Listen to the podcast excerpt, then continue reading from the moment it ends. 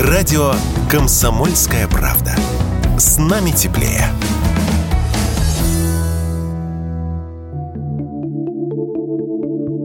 Повод к этому разговору дал зампред правления ВТБ Анатолий Печатников.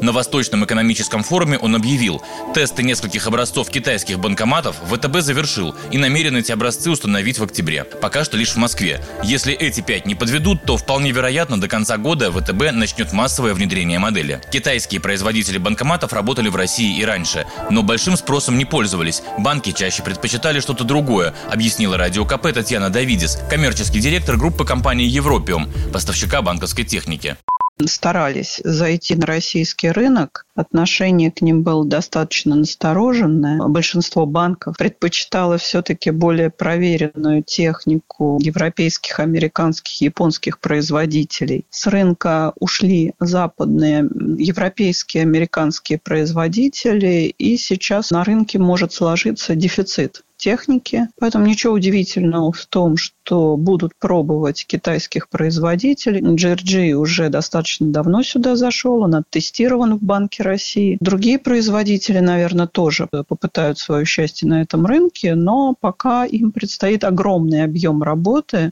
настройкой э, работы на российские рубли, с тестированием в Банке России, с разворачиванием системы сервисной поддержки. Это достаточно сложный процесс. И быстрым он быть не может по определению.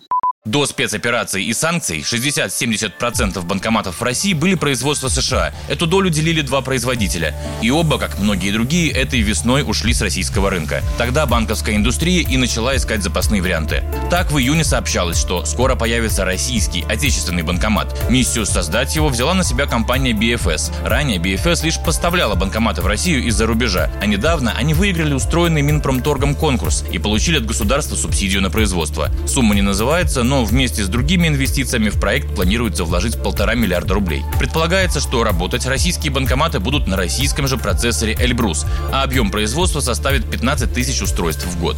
Мы попросили оценить перспективы российского банкомата строения Татьяну Давидис из группы компании «Европиум». Коллеги хотели делать этот банкомат, и они, собственно, об этом и говорили, заявляли на базе а, БРМ, это основной модуль банкомата, который обрабатывает банкноты, то есть тоже на китайской основе, с использованием российского компьютера. Насколько мы понимаем, сейчас с этими компьютерами возникают определенные сложности, связанные с санкциями. Вероятно, у коллег будут проблемы. Тем временем Сбер рассматривает возможность закупки бесконтактных банкоматов китайского производства с операционной системой на базе Linux, и в банкоматах ее будут применять впервые в мире, сказал первый зампред Сбербанка Александр Ведяхин, все на том же Восточном экономическом форуме. Василий Кондрашов, Радио КП.